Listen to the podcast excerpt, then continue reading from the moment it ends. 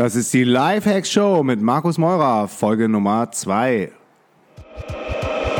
Willkommen zur Lifehacks Show. Lifehacks gibt dir selbst erprobte Hacks und Tipps für dein bestes Ich. Und hier ist ein Crash-Test-Dummy für ein besseres Leben. Markus Meurer. Jo Leute, was geht ab? Heute spreche ich bei Lifehacks mit Magdalena Hermann vom Sundays Coworking und Co-Living Space in Marokko, Tagasud.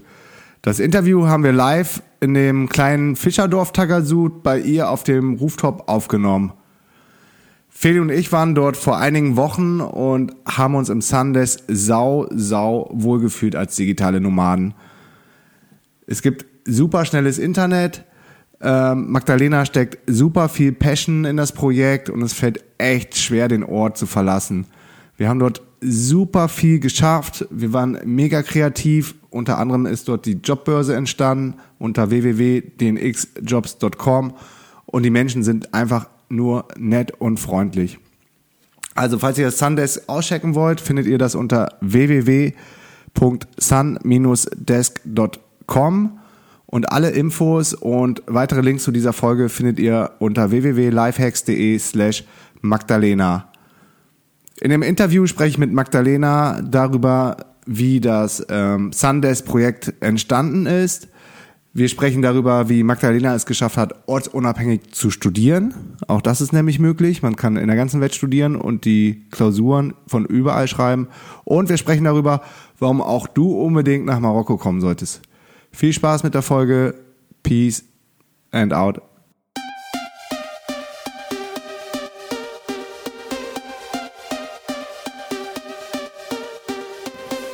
Ja, hey und hallo, Magdalena. Hallo.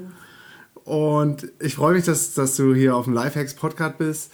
Erzähl mal, wie bist du denn dazu gekommen, hier in Tagazu das erste Co-Living und Coworking-Projekt in Afrika zu starten?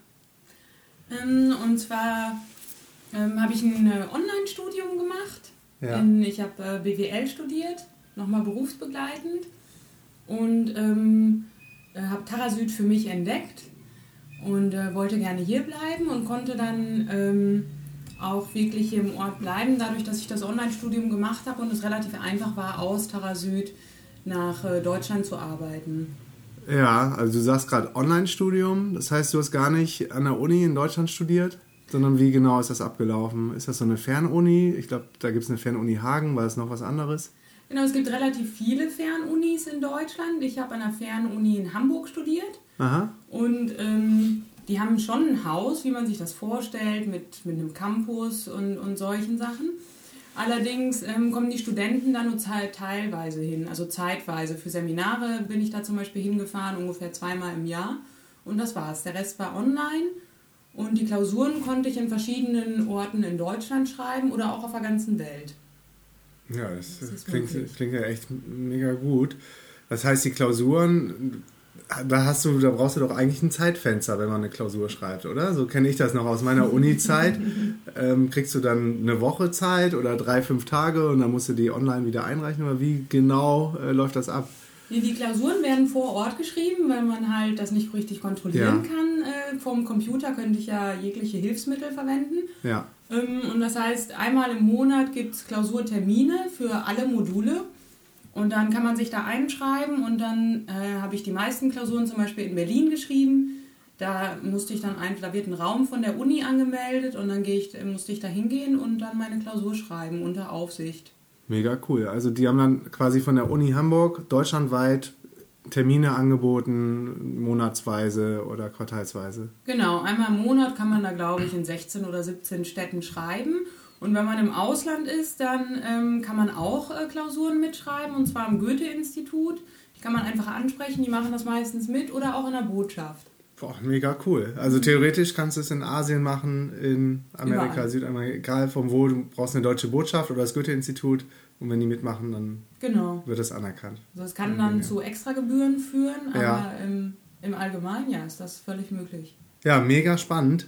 Ich habe ehrlich gesagt davon äh, vorher noch nicht gehört und das war auch immer so ein Argument, was gekommen ist, so ja, also neben dem Kinderargument, ist ja alles schön und gut, was Feli und ihr hier macht als digitale Nomaden, aber mh, hm, ich bin auch noch am Studieren, muss an die Uni, muss Klausuren schreiben. Ähm, cool, dass es sowas gibt. Gerade in Deutschland hätte ich jetzt nicht so erwartet. Ähm, ist das dann auch ein vollständig anerkannter Abschluss im Vergleich zu dem, den man an der Uni äh, so macht, wie man ihn kennt? Ja? ja, das ist ein äh, vollständig anerkannter Abschluss. Ich habe einen Bachelor ja. gemacht, Bachelor of Arts in, in ähm, Betriebswirtschaftslehre. Ähm, das ist gar kein Problem, dann nachher zu. Ja. Äh, dann, ich könnte jetzt theoretisch einen Master an der, an der Uni machen, zum mhm. Beispiel. Also mhm. Vollzeit. Sau cool. Und von wo aus hast du dann meistens gelernt und studiert und die Klausuren geschrieben? Ähm, unterschiedlich. Also ich habe in Berlin angefangen, mhm. Als ich noch in Berlin gewohnt habe und dann den größten Teil ähm, habe ich dann aus Marokko erledigt. Aber auch auf Reisen. Ja. Weil man ja alles mitnehmen kann. Man braucht man, die, die Uni schickt ein Bücher, dass man wirklich ganz klassisch noch lesen kann, da die Aufgaben durcharbeiten kann. Ja. Und dann so praktische, man kriegt Hausaufgaben, dann muss man die Hausaufgaben da regelmäßig einreichen. Ja, was passiert, ähm, wenn, du, wenn du die nicht regelmäßig einreichst? Dann kann man sich nicht zu den Klausuren anmelden. Ja. Also das ist schon ähm, ein relativ, ja, wie ein normales Studium. Also man ist da schon... Ähm, ja, es wird schon, man wird schon zu Leistung äh, animiert und ähm, das wird schon äh, kontrolliert. Ja, ja, ja. Also es ist nicht, dass man sich da so durchwuseln kann mhm. und das nebenbei machen kann, das geht nicht. Ja, also daran hätte ich jetzt so gedacht, es gab ja schon immer irgendwelche Online-Abschlüsse, die aber nicht wirklich vergleichbar waren mit den äh, regulären an der Uni, die jetzt irgendwo feststeht, wo man dann zum Klausieren hinmarschieren muss. Ich glaube, da konnte man auch ganz gut cheaten, aber das, das klingt ja wirklich alles sehr vernünftig und sehr offiziell auch von deutscher Seite dann. Doch, das schon. Also wir haben, es gibt verschiedene Module, wie in einem normalen Studium, also Mathe 1, Mathe 2, ja. was weiß ich. Und ähm, pro Modul kriegt man dann eine bestimmte Anzahl an Heften oder E-Books, die man durcharbeiten muss. Mhm. Und jedes Mal nach vier Heften muss man Hausaufgaben, also so eine äh, Klausur erledigen online und das einreichen. Mhm. Und dann, wenn man die alle bestanden hat, dann kann man erst zur richtigen Klausur zugelassen werden. Und dann muss man sich halt pro Modul, von Modul zu Modul durch das ganze Studium arbeiten. Aha. Und wie hast du davon erfahren oder wie bist du auf die Idee gekommen, das ortsunabhängig zu machen? Ähm, der, der Grundgedanke war ehrlich, war nicht ortsunabhängig, ja. sondern es war neben dem, neben meiner Ausbildung, ich bin Hotelfachfrau und daneben mich einfach noch weiterzuentwickeln. Und ähm, das war einfach eine Möglichkeit.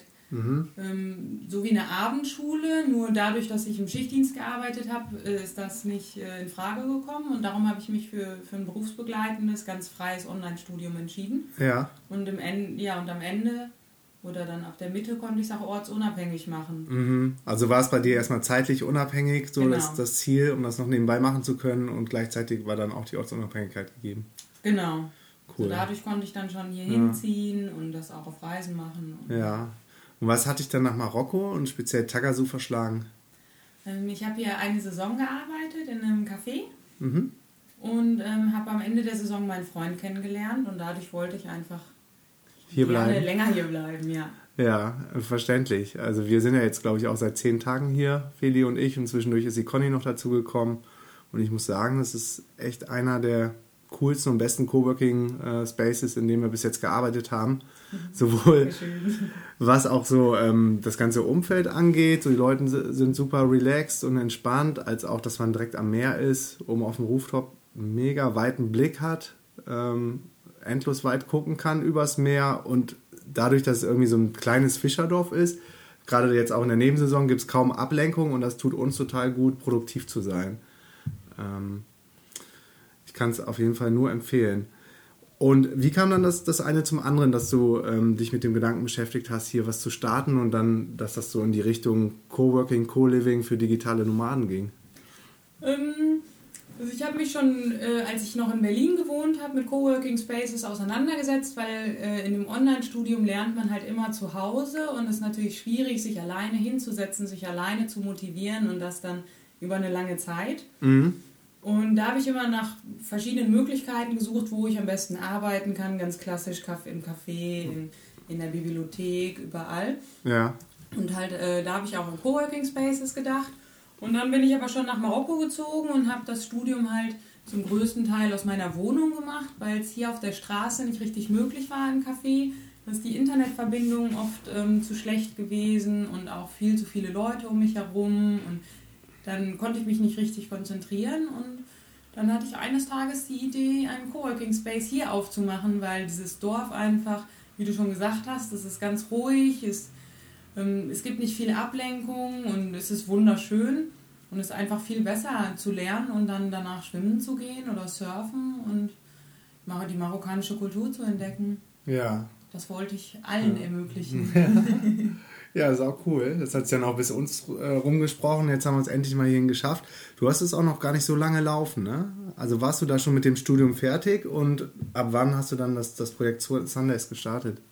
Ähm, ich war schon mit dem Studium fertig. Ich habe meine Bachelorarbeit abgegeben und dann haben wir uns voll und ganz auf Sundays konzentriert. Also mir ist die Idee gekommen und dann musste ich aber erstmal meine Bachelorarbeit zu Ende schreiben und noch ein paar Sachen für die Uni erledigen. Und als das alles fertig war, Anfang 2014 haben wir angefangen, ähm, uns auf Sundays kon zu konzentrieren, ein Haus zu suchen mhm. und ein Konzept zu entwickeln. Und dann Ende 2014 haben wir eröffnet. Mhm. Und wer waren deine ersten Gäste? Und was sind jetzt so typische Gäste von dir, wenn man das sagen kann? Was haben die so für einen Background? Aus welchen Nationen kommen die? Ähm, ich kann eigentlich gar nicht sagen, ob dass wir typische Gäste haben, weil wir so viele unterschiedliche Gäste haben. Ja. Ähm, wir haben wirklich einen Mix aus allen möglichen Ländern, also viel Europa, aber erstaunlicherweise auch viel aus den USA.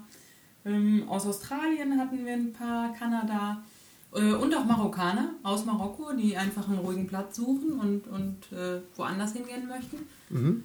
Ähm, und auch von den Berufen haben wir wirklich eine weite, äh, eine weite Brand, äh, Bandbreite, ne? Bandbreite, ne? Genau, ja. So ähm, also wirklich alles. Das meiste ist natürlich so ähm, Webdesign oder ähm, Programmierer, aber mhm. ich habe auch einen Professor gehabt, der war zwei Monate hier und hat Doktorarbeiten korrigiert. Ich hatte aber auch Studenten, die ihre Doktorarbeit schreiben zur gleichen Zeit. Ähm, mein ähm, vielleicht ja, abgefahrenster ja. Coworker ist ein Fleischverkäufer. Der Heiko, der, ne? genau, der, der Heiko. Ist gerade hier. Der von der Terrasse dann Fleisch verkauft in Deutschland. Also ähm, ich entdecke immer mehr. Ich habe auch, ähm, ich entdecke auch immer mehr Berufssparten, an die ich überhaupt nicht gedacht habe, als ich den ähm, Space eröffnet habe. Ja. Ja, ja, das geht uns genauso. Wir werden natürlich auch immer oft gefragt, so, ja gut, ihr habt so jetzt die Skills im Online-Marketing, habt die Webseiten aufgebaut, aber irgendwie, das, das kann ich nicht und will ich nicht, was kann man denn noch machen? Und so bis, bis vor einem Jahr waren dann die typischen Antworten, ja, du kannst vielleicht noch copyrighten, Texte schreiben, kannst translaten für andere oder Virtual Assistant Aufgaben machen. Und mittlerweile ist, glaube ich, diese Liste, ich glaube, der Johannes vom Webwork Travel hat mal so einen Artikel dazu geschrieben, den er immer wieder updatet. Ich glaube, da gibt es 100 verschiedene Jobs, die immer wieder noch ähm, geupdatet werden und neue Jobs kommen dazu. Ich glaube, du hast auch einen Trader hier, jetzt ja, aktuell, ne? Ja. Äh, das war jetzt auch, ähm, jetzt gerade kommt es mir so vor, als ob ich nur noch Trader treffe, die ortsunabhängig arbeiten. In Tarife habe ich dann auch so einen Daytrader aus Frankreich getroffen, was mega spannend war.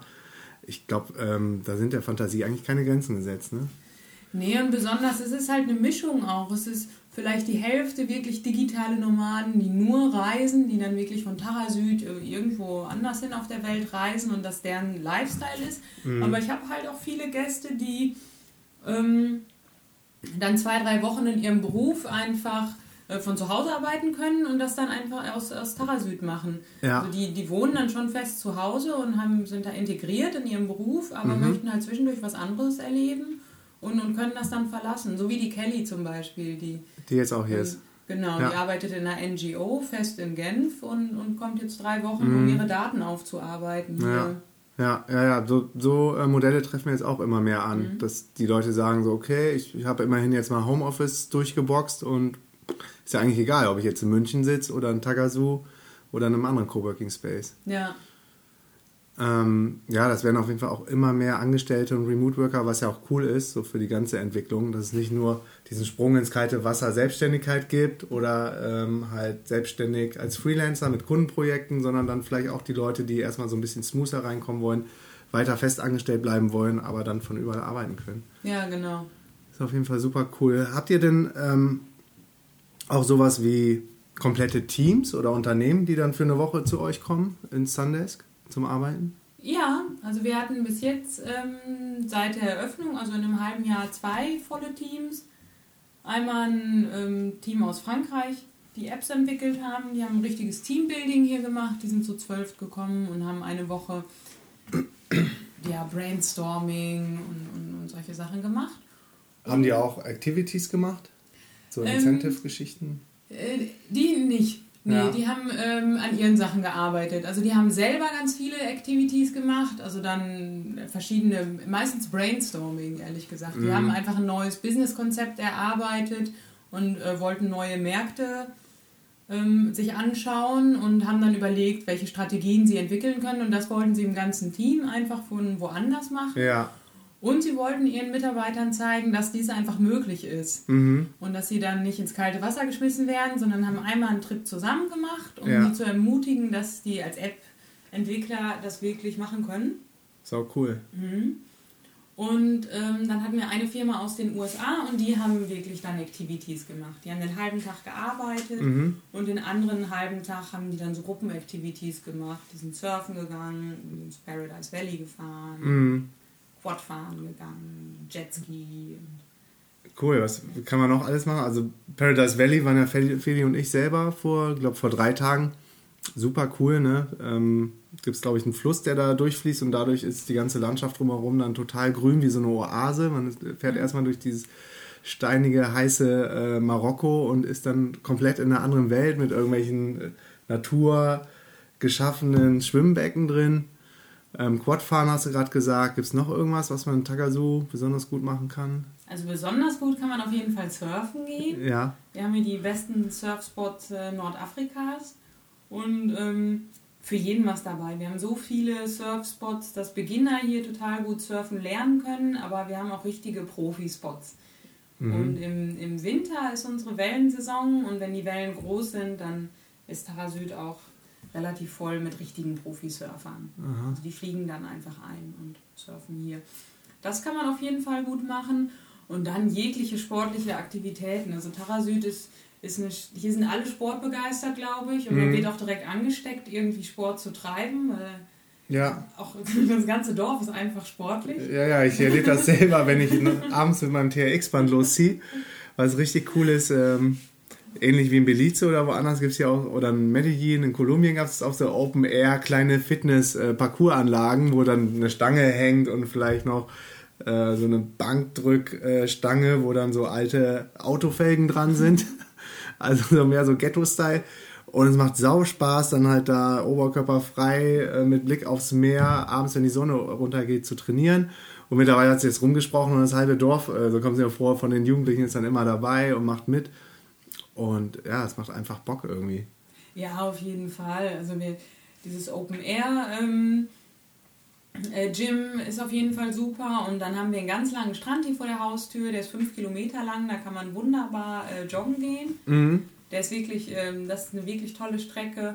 Dann kann man hier Mountainbiken. Ähm, es gibt eine Pferdefarm in der Nähe. Da kann man am Strand reiten gehen, wenn man möchte. Oder den ganzen Tag Tagesausflüge mit den Pferden machen.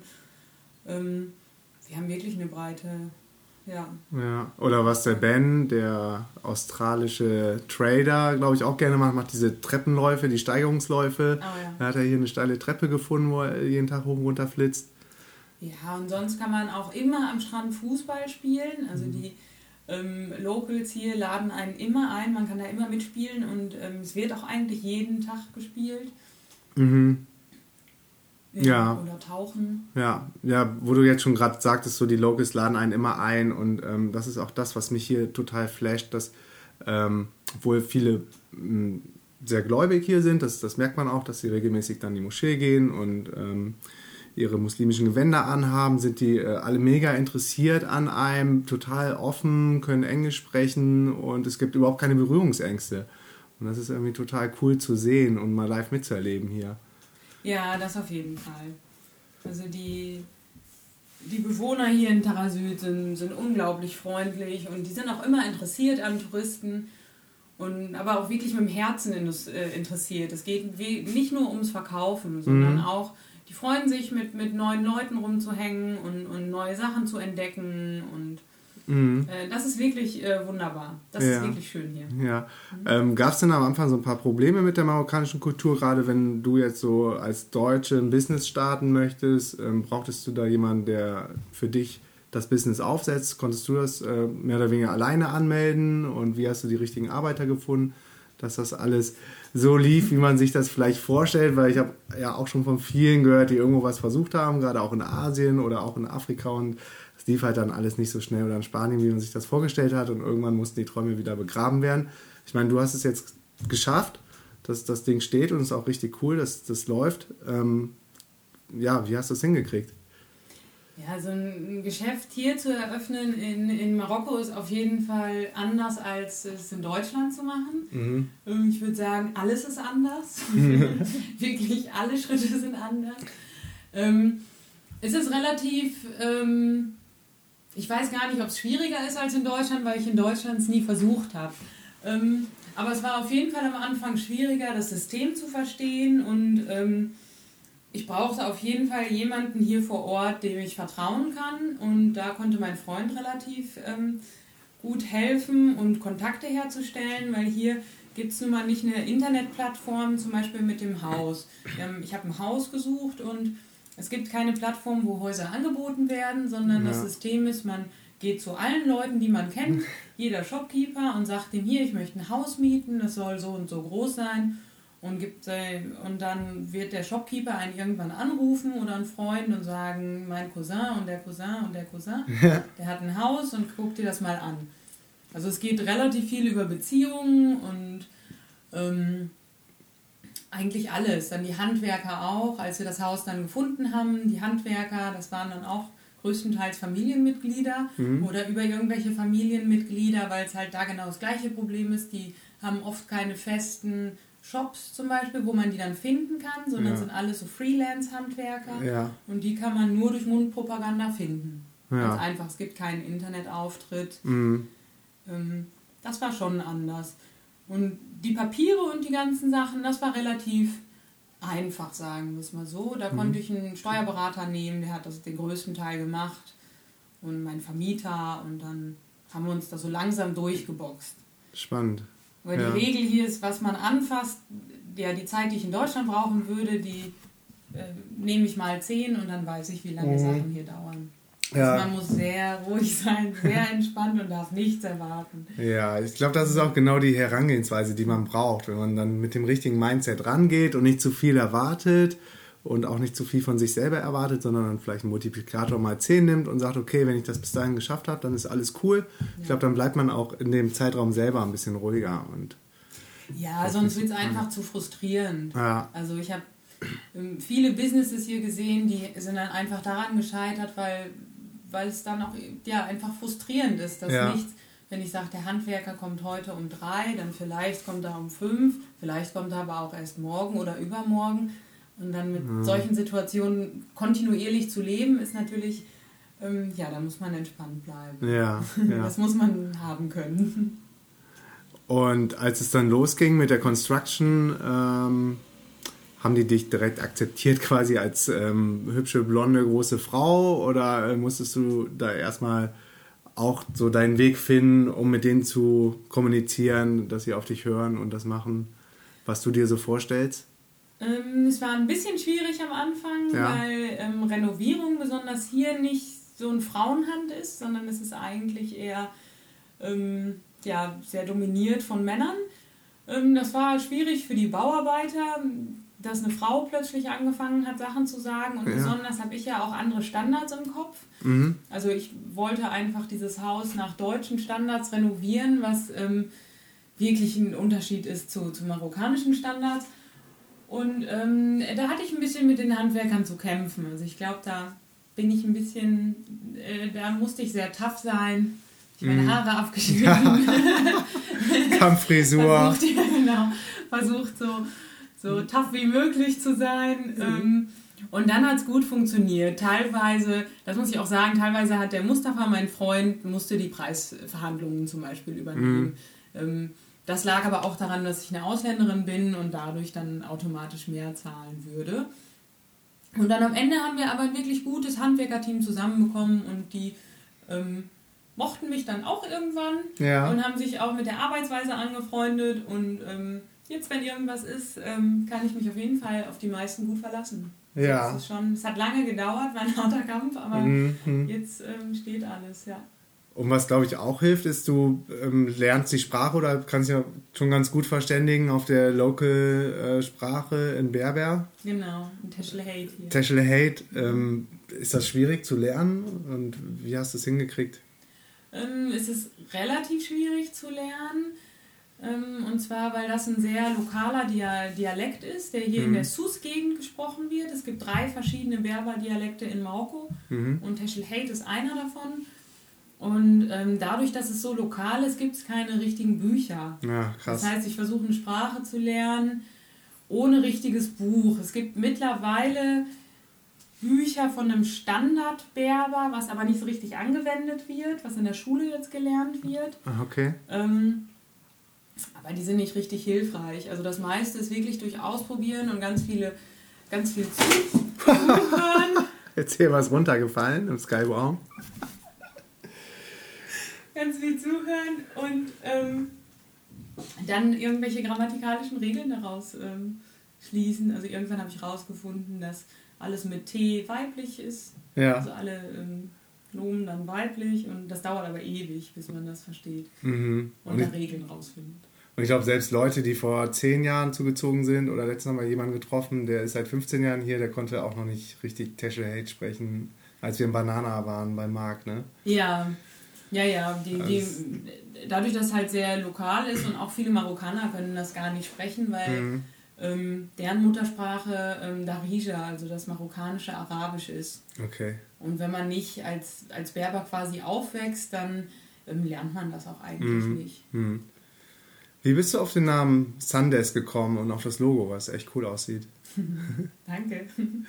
ähm, äh, das war eine relativ, äh, auch eine lange Entwicklung. Ich habe ähm, all meine Freunde gefragt und wir haben ein großes Brainstorming gemacht. Ich habe die wirklich genervt auf Facebook und, und überall alle angerufen, gesagt, jetzt reicht mir doch mal Namen ein und alles aufgeschrieben. Ja. Ähm, und im Ende hat mir Sundesk am besten gefallen. Einfach dadurch, gut, wir haben über 300 Tage Sonne hier im Jahr. Ja. Also ist Krass. Sun schon Wie oft regnet es hier? Im Durchschnitt fünf Tage. Das ist ja der Knaller. Ich glaube, wenn das die Leute jetzt in Deutschland hören, dann wissen die, wo die hinwollen. ja, naja, nee, wir haben immer gutes Wetter eigentlich. Ähm, und Desk einfach durch den Coworking ähm, Space. Ja. Ist Sundesk zustande gekommen. Und dann haben wir lange überlegt mit dem Logo, weil wir diesen Tisch und die Sonne vereinen wollten und diese Community, die dann hier auch kreiert werden äh, oder wird. Und ähm, ja, da hatte ich eine tolle Designerin, die dann alle Vorschläge zusammengenommen hat und dieses Logo kreiert hat. Ja. Und die Designerin, ist das jetzt die einzige ähm, Freelancerin in deinem Team oder hast du feste Mitarbeiter? Wie hast du dich genau aufgestellt oder wie wer so, wie sind so deine nächsten Schritte oder nächsten Monate geplant? Willst du wachsen? Ja, also im Moment ähm, ist die Designerin Freelance bei uns angestellt. Also es arbeiten mehrere Freelancer für, für mich. Dann der ähm, Programmierer, der auf die Internetseite aufpasst. Ja. Ähm, Woher kriegst du deine Leute? ähm, das sind- waren alles Freunde. Ja. So von Anfang an dabei. Ja, cool. Von Anfang an ähm, Von Stunde null, ja. genau.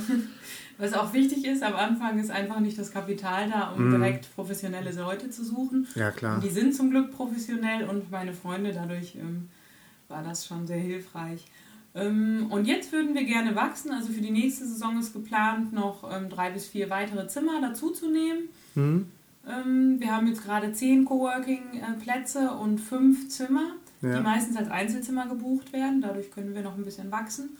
Und ähm, dann für die nächste Saison suche ich gerade eine ähm, Marketing-Mitarbeiter und eventuell eine Host für die Saison. Hm? Sehr cool.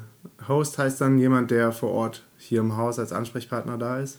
Genau, als Ansprechpartner da ist, ähm, aufpasst, dass hier alles Mhm. reibungslos äh, funktioniert, das Frühstück, die, die Zimmervergabe. Das, das mega geile Frühstück. Also dazu muss man sagen, das Frühstück ist, glaube ich, echt das Highlight für jeden, der hier im Sundesk wohnt. Ähm, 9 Uhr morgens gibt es immer pünktlich Fruchtsalat, so viel wie man möchte, plus echt die leckersten, coolsten äh, marokkanischen Delikatessen.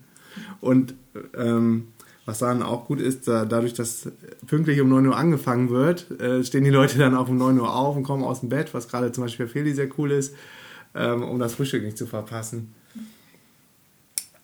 Wie, also du hast, glaube ich, ähm, jetzt hier auch relativ schnelles Internet. Ich habe es jetzt noch nicht gemessen. Ähm, wie, wie bist du da rangekommen in so ein Land wie Marokko, wo man erstmal denkt, okay, vielleicht ist das Internet doch nicht ganz so stabil, ähm, weil ich das auch aus eigener Erfahrung kenne. Auch da, wo man eigentlich denkt, wie zum Beispiel in Bali, auf Bali, in Hubot oder so, war das Internet super grottig und mega lahm, obwohl es da echt einen, einen coolen Coworking Space gibt und die haben da ein Riesenproblem mit, äh, da schnelles Internet hinzukriegen. Wie hast du es geschafft, hier in Tagasü, ich glaube, die schnellste Internetleitung zu bekommen, was vorne dran steht?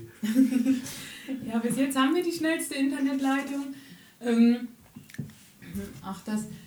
Wir haben. Ähm, ich habe das äh, Internet bekommen und wir konnten nur eine 4 Mbps-Leitung ähm, hier ins Haus legen, obwohl ähm, Marok Telekom sogar offiziell mehr verspricht. Mhm. Und ähm, das habe ich dann mir zu Nutzen gemacht und habe herausgefunden, wo das technische Office von Marok Telekom liegt mhm. und habe die zwei Wochen lang äh, genervt, dass ich ein schnelleres Internet äh, bekomme oder eine schnellere Verbindung, weil hier, weil ich auch rausgefunden habe davor durch eine Fremdfirma, die mir die Sachen ins Haus gelegt hat, dass wir hier schon äh, Fiberkabel haben. Ja. Nur dass das äh, die Infrastruktur noch nicht richtig ausgebaut ist und dadurch das Internet ähm, äh, gedrosselt wird. Ach so. Und durch diese ganzen Infos mhm. konnte ich, hatte ich halt eine gute Verhandlungsbasis. Ja und habe die wirklich zwei Wochen lang genervt. Ich bin zwei Wochen da jeden Tag hingefahren und da ins Büro getapst und mhm. habe einen auf Deutsch gemacht und gesagt, das steht hier, das will ich haben.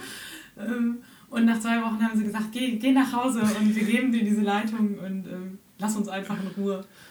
Und so habe ich diese wunderbare Internetleitung bekommen. Und jetzt haben wir zwei im Haus, ja.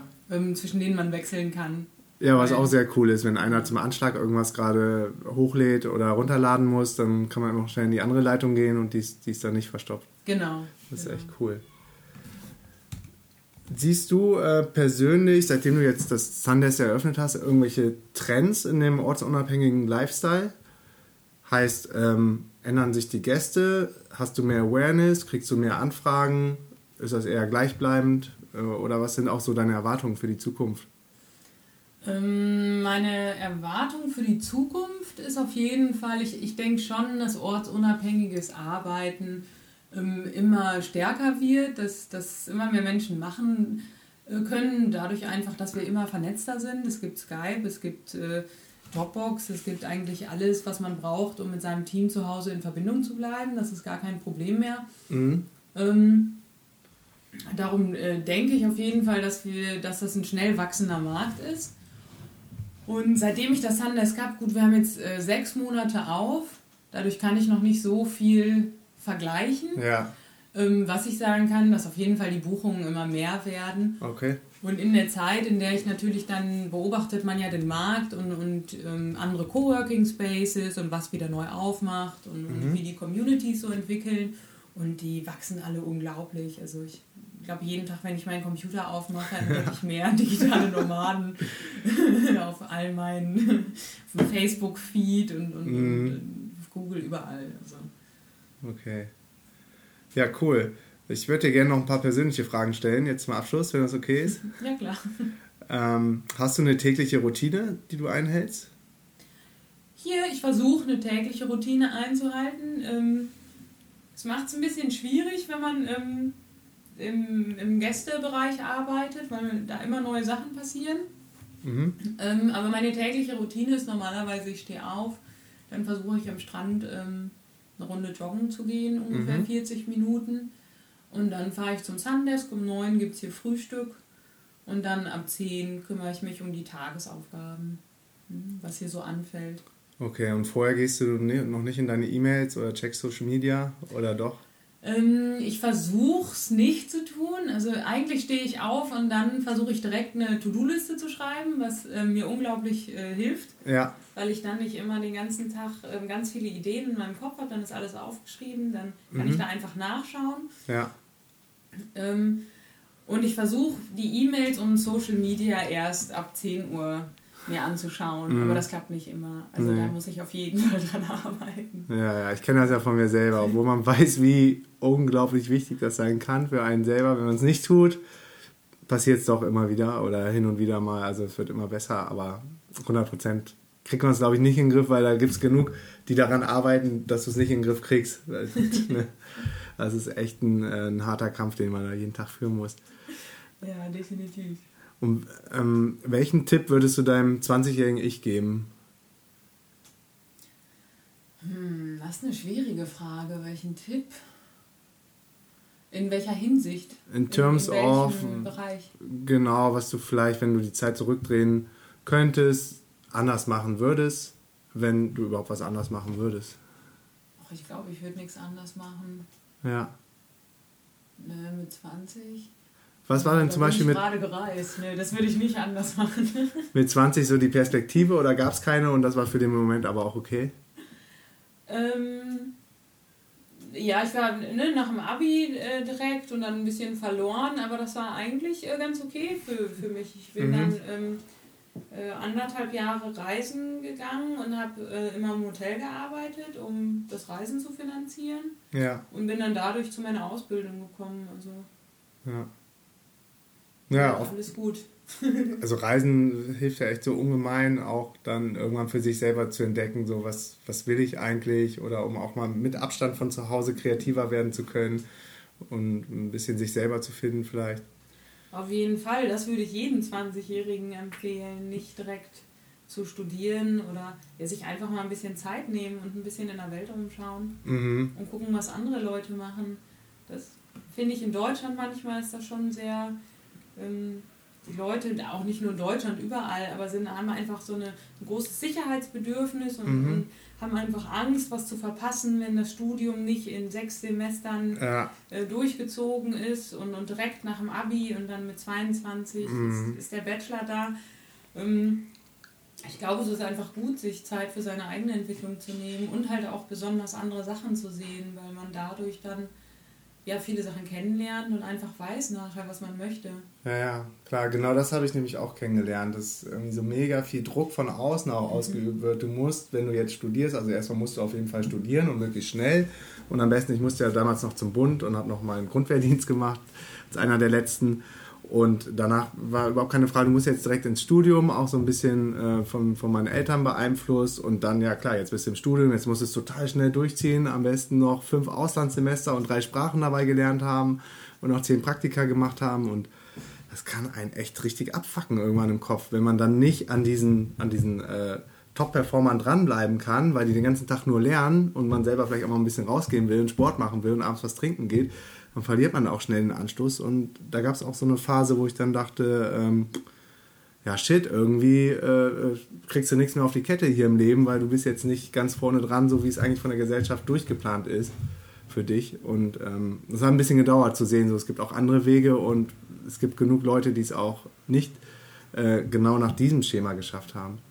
Ja, genau, einfach mal ein bisschen in anderen anders denken. Ja einfach seine Sachen machen, man verpasst eh nichts. Also das, das ganze mhm. Leben, irgendwann ist man eh immer wieder in diesem Hamsterrad und muss sich selber dann wieder rausbremsen und einfach sagen, okay, es ist, ne, Dinge sind so, wie die sind und ja.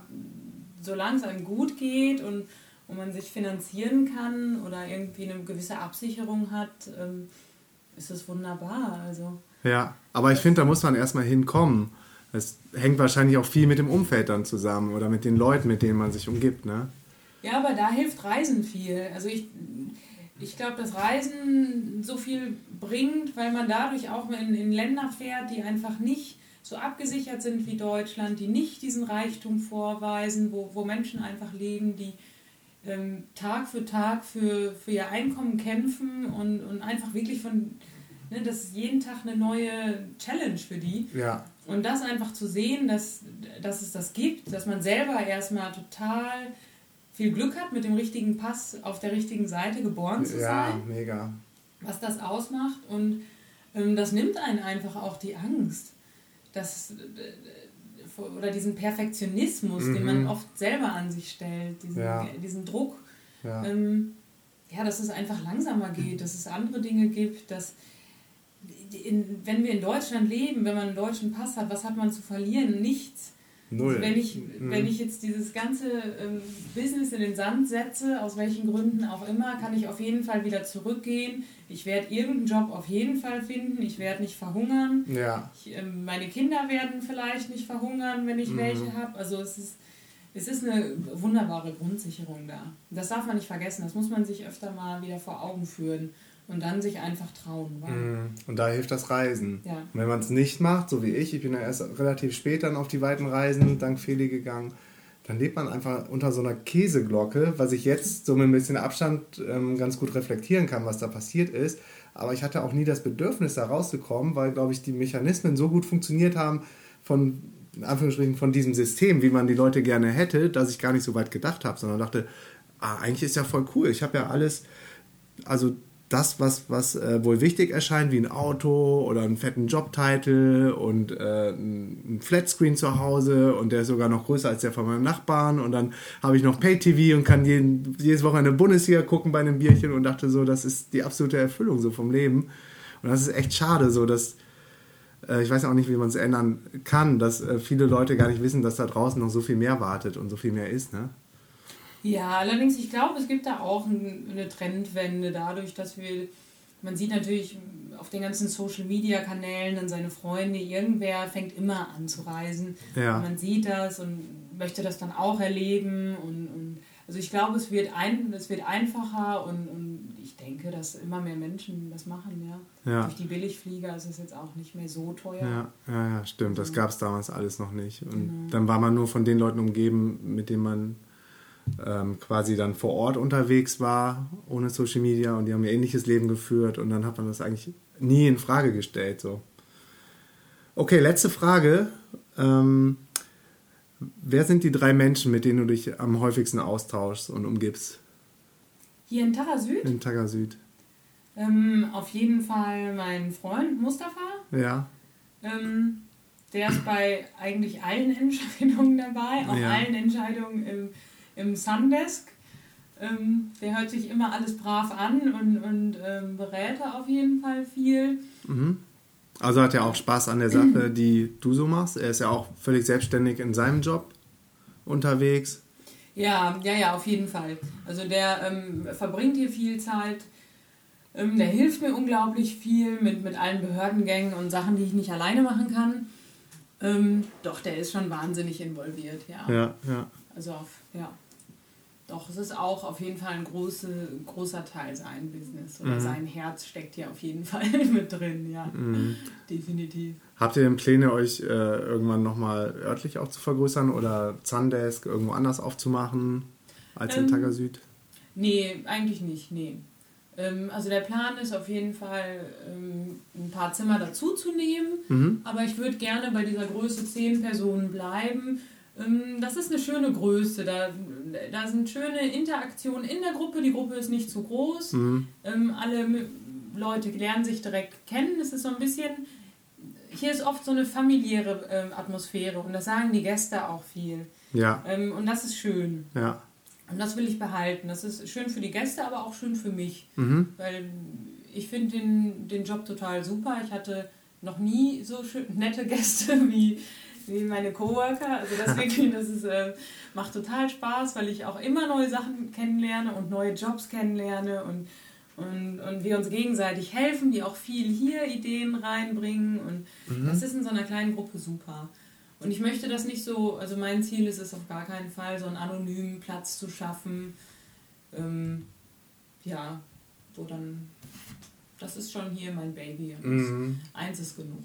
Ja, und ich, ich glaube, es lebt auch zum großen Teil von dir als Person. Das merkt man irgendwie total, wenn du hier ankommst, mit wie viel Liebe und wie viel ähm, ja, Liebe zum Detail auch drin steckt in den verschiedensten kleinen Ecken, die man hier immer wieder entdeckt. Und ähm, ja, das macht es irgendwie total einzigartig. Ich glaube, da wird auch ein bisschen was von verloren gehen, wenn man das dann zu fett aufzieht.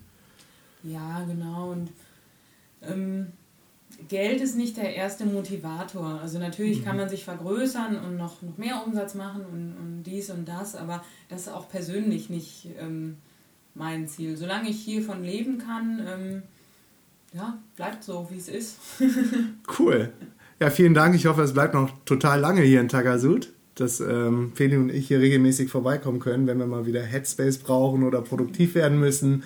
Oder wie du schon gesagt hattest, gerade ähm, das Team, das dann bei dir war, konzeptionell ähm, ziemlich viel gearbeitet hat und auch weitergekommen ist. Ich kann mir das echt gut vorstellen als so ein Ort, wo dann früher äh, so oldschool-mäßig die Manager auf eine Klausurtagung irgendwo hingefahren sind, in so ein Tagungshotel, fährt man dann vielleicht jetzt regelmäßig nach Tagasüd und ähm, hat richtig viel Platz für, für neue kreative Ideen und Konzepte. Ja, ich hoffe. Ja, also danke für deine Zeit und Peace und out.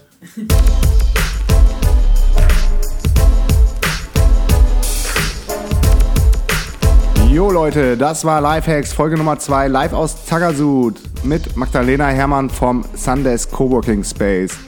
Falls euch die Folge gefallen hat, würde ich mich super, super, super über eine Rezension bei iTunes freuen. Danke, peace and out.